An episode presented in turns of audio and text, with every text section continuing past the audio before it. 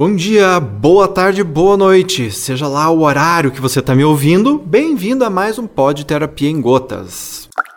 Muito bem, gente, sejam bem-vindos. Meu nome é Akin, eu sou psicólogo e hoje nós vamos falar sobre autoestima. Afinal de contas, o que é autoestima? Você saberia responder essa pergunta assim com um conceito?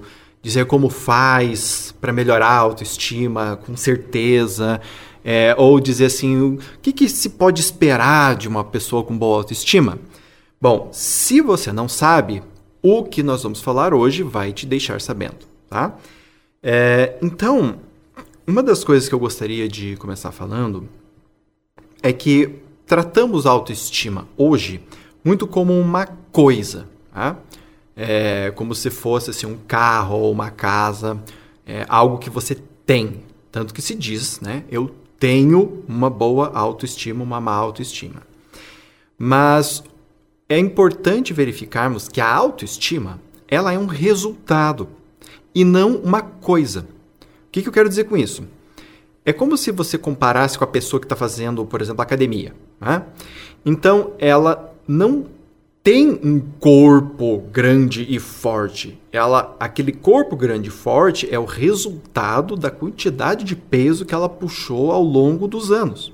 Se ela para de puxar lá os pesos ou para de fazer exercício, a tendência daquela musculatura é diminuir.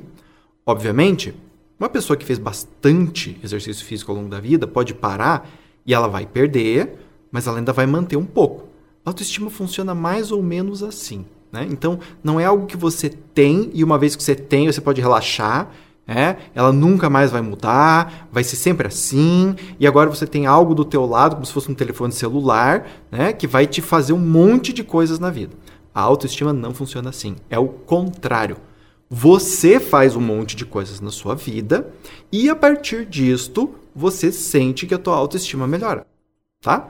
Quando a tua autoestima melhora, isso também te ajuda. Né? Mas é sempre nessa relação de primeiro vem a ação, depois vem o resultado e este resultado nos ajuda. Ainda fazendo paralelo com a academia, né? Muitas pessoas gostam de fazer academia pelo sentimento que tem quando a endorfina cai na corrente sanguínea e você se sente relaxado, né? Aquela sensação gostosa de pós-academia, aquele relaxamento muscular. Né? Só que primeiro você tem que fazer academia para daí ter esse resultado, para daí sentir algo com o resultado. Tá? Então, esse é o primeiro ponto que você deve ter sempre em mente. Além disso, tem a ideia de que a autoestima, assim como a boa forma física, são atividades de longo prazo. Ou seja, não adianta querer pensar autoestima para ontem, tá? Senhor ou senhora apressadinha que podem estar querendo me ouvir. Não adianta. A autoestima é uma coisa para você começar hoje e pensar para daqui 5, 10, 15, 20, 30 anos até o fim da sua vida. Quando você cria esta visão de longo prazo, aí sim é que a coisa vai começar a funcionar. Por quê? Porque assim como na academia, a autoestima também tem altos e baixos, e isso é muito importante. Você já vai entender o porquê. Um dos primeiros passos para a gente começar então a falar sobre o que é a autoestima e como melhorá-la, como criá-la, na verdade, é entender o foco na ação, tá? Essa perspectiva que eu estou trazendo para você é uma perspectiva do Dr. Nathaniel Branden. Eu vou dar depois um livro dele interessante para vocês lerem. Ele é um estudioso a respeito da autoestima e ele fala coisas bem interessantes. Gosto muito dele. Então, o foco na ação significa o quê? Você compreender que para você desenvolver a sua autoestima, você tem que agir. Tá? Não tem outro jeito. Ela não vai vir apenas pela expectativa ou ficando parado em casa sem fazer nada. Você vai ter que ter ações. A ideia é a gente entender, e nós vamos falar bastante disso aqui agora, quais são essas ações e quais não são as ações que você vai ter que desenvolver para melhorar a sua autoestima. Tá? É, sobre a questão do foco na, na ação, também é importante perceber o seguinte: a ação ela é importante por causa do resultado que ela produz. Ou seja, não é o ato por si só. É o ato e o significado que esse ato tem para cada pessoa. Logo, é óbvio que para cada pessoa, alguns atos podem ser diferentes. Nós vamos falar aqui sobre coisas gerais. E isso se torna específico para cada um de nós. Tá? No, no último podcast, que eu falei sobre os mitos da autoestima, é, eu deixei frisado muito que, por exemplo, uma pessoa introvertida e uma pessoa extrovertida podem ter noções diferentes da necessidade de sociabilização para a manutenção da sua autoestima. Né? Então, isso é um fato. Ou, por exemplo, assim, pessoas com temperamento mais. Pessoas que, por exemplo, gostam mais de ir para o mundo, né? que é diferente de pessoas que gostam de ficar um pouco mais em casa. Por exemplo, introvertido extrovertido, né? tem o extrovertido que gosta de ficar na sua casa fazendo churrasco para todo mundo. E já tem a pessoa que gosta de pegar e ir para o mato, né? E ir para a praia. E isso faz uma diferença importante. Né? Então, o foco na ação, ele não é um foco em um tipo de ação. Ele é um foco em ações que, dentro dos parâmetros que eu vou trazer daqui a pouquinho para vocês, criam um resultado específico na pessoa. E esses resultados são todos eles conectados com o aumento da autoestima. Então, assim, o Nathaniel fala em seis pilares. Tá? Um deles é a vida consciente. O que seria a vida consciente? É a atitude de você prestar atenção no que está acontecendo. Ou seja, o contrário disto é a vida inconsciente.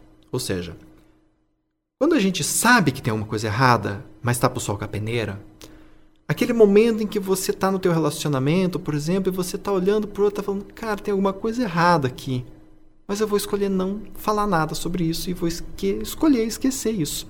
Né? Ah, amanhã vai ser um dia melhor, amanhã a gente vai para a praia, ou ficar esquentando cabeça com isso. Né? Então, esse tipo de escolha é o tipo de escolha que leva a gente para uma vida inconsciente. Ou seja, tirar da nossa frente elementos que são importantes para a nossa vida. E o contrário disso é vida consciente. Ou seja, aquela escolha, aquela atitude de olhar para as coisas que estão acontecendo na nossa vida e que são importantes para a nossa vida. Esse pilar, ele é essencial, né?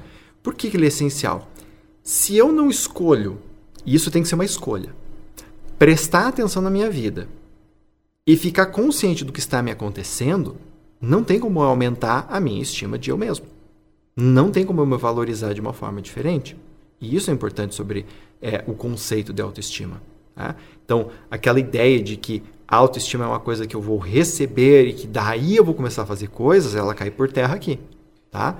Se você não começar a olhar para a tua vida, perceber o que você está percebendo, começar a trazer à tona aquilo que você está empurrando para longe de você, você não vai ter ações que vão te ajudar a crescer.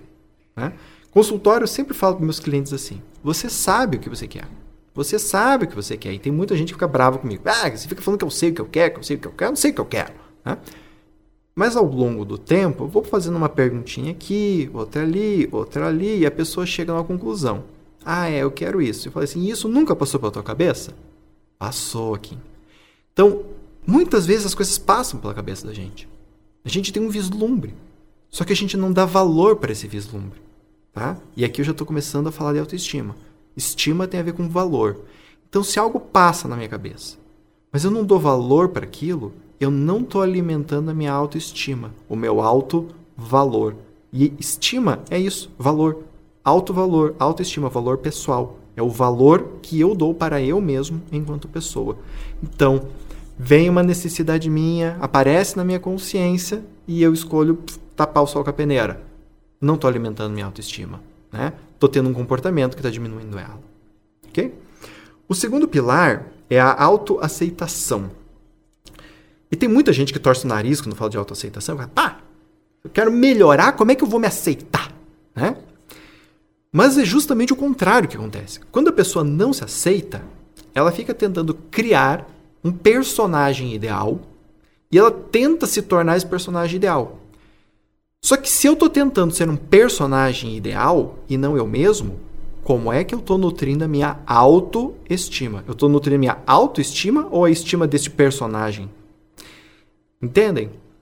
Então, se, eu, se o que eu preciso ser é aquela pessoa, tal, não sei o quê, e lá, se eu me sentir daquele jeito, aí sim eu vou ter uma boa autoestima, essa estima pode até ser a estima desse personagem, mas nunca vai ser a tua.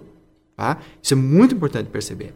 Então, a autoaceitação é, além de perceber-se, aceitar aquilo que está acontecendo do jeito que está acontecendo. E por que, que tem que ser do jeito que está acontecendo para a gente trabalhar a noção de autoestima? É, porque é o que é. Ou seja, não adianta eu sonhar em como eu deveria estar me sentindo. Eu tenho que reagir ao como eu estou me sentindo. Porque isso tem a ver com os meus valores, isso tem a ver com o meu momento de desenvolvimento. Eu posso até não gostar muito de me sentir assim nessa situação, mas essa é a minha verdade.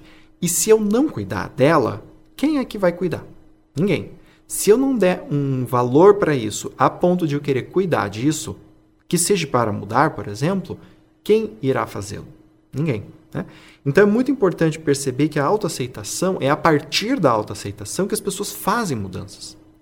Quando a gente para de brigar com o que a gente já sabe de nós mesmos e começamos a fazer algo com isso, aí é que as mudanças começam de fato a acontecer. Né? E este é o segundo pilar da autoestima. O terceiro pilar é a autorresponsabilidade. Então, passamos pela consciência, perceber, aceitar o que eu percebo, e agora estamos falando sobre responsabilizar-se pelo que você sabe, tá? Percebem que tem uma escadinha, né? É uma escadinha circular. Cada um desses temas retroalimenta o outro, tá? Então, quando falamos em responsabilidade, é muito importante diferenciar responsabilidade de culpa. Então as pessoas falam, ah, aqui eu não gosto de assumir responsabilidade porque eu não gosto de me sentir culpado. Bom, culpa é quando você faz algo criminoso, vamos dizer assim. Para ter culpa, tem que ter lei, tem que ter regra. Né?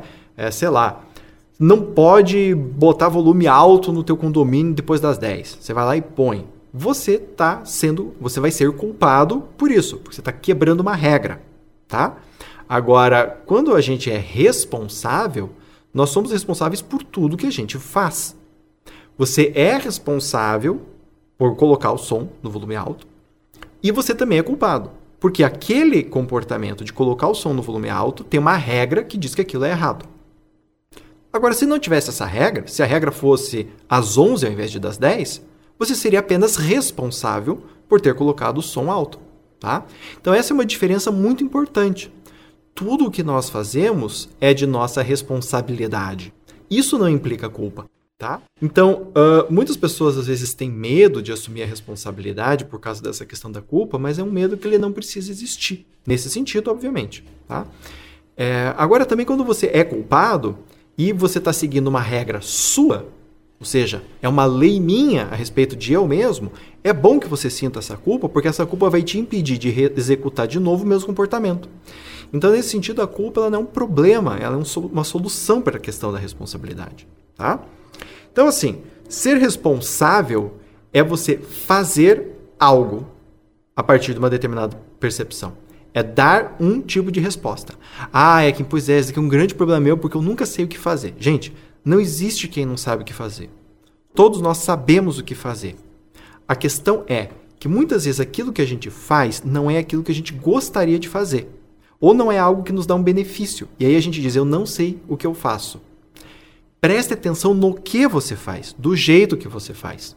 Sem avaliar se isso é bom ou ruim, sem tentar avaliar o resultado. O que você faz é a resposta que você tem dado. E é em cima disso, aceitando isso, tornando-se consciente disso, que você vai conseguir mudar. Estão percebendo como a questão da autoestima tem tudo a ver uma partezinha com a outra? Né? Inclusive para mudança ou para aceitar você do jeito que você já é. O próximo ponto é a afirmação. Ou seja, viver uma vida de forma afirmativa. Né? Buscar concretizar-se no mundo. Buscar afirmar-se no mundo. É, isso significa, em termos assim mais ou menos filosóficos, que a autoestima ela é uma atitude que busca algo concreto no mundo. Ela busca uma realização e não uma evitação de algo. Né? Então, muitas vezes as pessoas, por exemplo, evitam uma situação porque essa situação lhe faz se sentir incomodada. Não necessariamente isso vai ajudar a tua autoestima. Muito pelo contrário. Muitas vezes essa atitude é que vai denegrir a tua autoestima. Porque lá no fundo você vai se dizer que no fundo, no fundo, não foi porque eu não dou conta disso, porque eu não sei lidar com isso, porque eu tenho medo disso, porque eu não quero ver isso. Né? Só que isso te mantém pequeno, né? ou pequena. E você sabe desse resultado. E isso dá aquela mexida na autoestima. Se um dia eu precisar lidar com uma situação dessa de verdade, eu não sei o que eu vou fazer, eu estou ferrado. E como a autoestima tem a ver com nos ajudar a sobreviver no mundo, né? fazer essa retirada não é sempre adequado. Então, a vida afirmativa, a autoafirmação, né, é, também tem a ver com, por exemplo, valores. Tá? Então, se eu tenho um valor, eu quero afirmar este valor no mundo. Se eu, por exemplo, sou a favor da ecologia, então eu vou separar o meu lixo. Eu não vou dizer que eu sou a favor da ecologia e não fazer absolutamente nada. Essa afirmação de quem somos, daquilo que acreditamos, é algo que também nutre a autoestima. A vida com propósito é o quinto elemento, ou seja, buscar nas atitudes algo que dê propósito à nossa vida. Esse, esse tema do propósito da vida eu acho bem interessante, porque assim, a gente tende a pensar que o propósito é algo que a gente tem que pensar com a cabeça. Assim, a gente tem que criar uma ideia, um conceito e sair correndo nem o louco atrás desse conceito. Mas é o contrário. É você entrar em contato com a tua vida.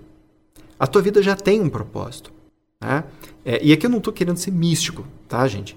Eu estou querendo dizer o seguinte: todos nós temos forças e virtudes. O, o Martin Seligman tem um, um, questionário bem interessante que é o VIA, né? VIA Survey e nesse questionário você responde, demora pra caramba, umas duas horas, mas é muito legal de fazer. Ele te dá as suas principais forças e virtudes. Todos nós temos. Coisas que nós fazemos naturalmente, desde criança, geralmente. E perceber isso em nós é algo muito empoderante, né? Porque faz com que a gente entenda que as nossas ações estão já direcionadas. O que eu gosto de associar isso com autoestima é que a gente pode ter essa percepção e colocar isso no meio. Ou seja, isso dá mais força ainda. É como se já tivesse uma fogueira queimando e você joga álcool lá e um pouco de carvão em cima. O negócio vai pegar mais fogo ainda. Então a vida fica mais quente ainda. Tá? Então, viver com propósito é o quinto elemento. E por fim, a ideia de integridade pessoal. Ou seja, todos esses elementos que eu falei sendo parte de uma única coisa, um único movimento. Tudo sobe e desce em conjunto, em harmonia. Essa que é a ideia da integridade pessoal. Né? E o Nathaniel Branden trabalha isso de uma forma muito bonita no livro dele. Essa concepção de que eu sou uno.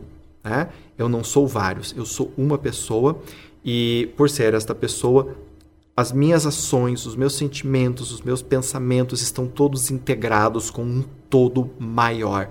Eu não estou agindo apenas porque estou agindo. Isso tem a ver com o meu eu, isso tem a ver com o meu futuro, isso tem a ver com o meu passado, com a minha história, com as minhas emoções, etc. e tal. Então vejam, esses são seis pilares, as seis atitudes que se devem ter para criar-se uma boa autoestima. Obviamente, como eu falei, isso é trabalho para uma vida inteira. E este trabalho está sempre conectado com o conceito de realidade. A autoestima, ela não é conectada a um conceito de ideais, mas sim de realidade. Eu não preciso ser um ser ideal para ter uma boa autoestima. Eu preciso ser um ser real. E é justamente nesta realidade, quando nós nos curvamos aquilo que de fato somos, né, é que a gente pode estimar aquilo que é, aquilo que somos de verdade tá?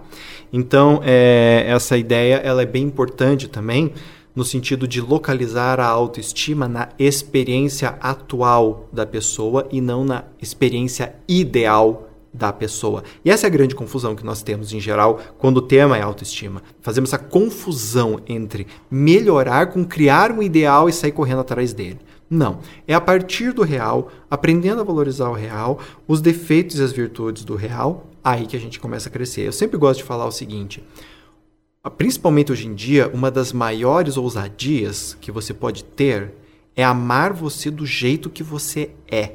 E ponto. Né? Sem querer mudar. Hoje em dia, essa é uma das maiores das ousadias. Porque todo mundo é perfeito, todo mundo tem ideais hoje em dia. Né? Então, você simplesmente se amar do jeito que você é, é muito ousado. Gente, gostaria de indicar para vocês o livro Autoestima e seus Seis Pilares, do Nathaniel Branden, tá? como um livro de leitura aí para vocês, da onde eu extraí parte do conteúdo do, do pod de hoje. E também agradecer a todos pela presença, pela audiência. Se você gostou, por favor, compartilha, dá joinha, põe comentário, escreve para mim para a gente conversar. Se você não gostou, também, né, compartilha falando que é uma droga, é, dá dislike, fala mal de mim. É, também gostaria de convidar vocês para conhecer o meu YouTube, o Akin R Neto, o, me seguirem lá no Facebook ou no Instagram, a, de sua preferência, né? E lembrar que eu tenho um blog, a newsletter, que você pode se inscrever lá pelo Facebook, e também para conhecer os meus livros, o Psicoterapia em Gotas 1 e o Psicoterapia em Gotas 2, tá bem? Agradeço novamente muito pela presença. Até a próxima.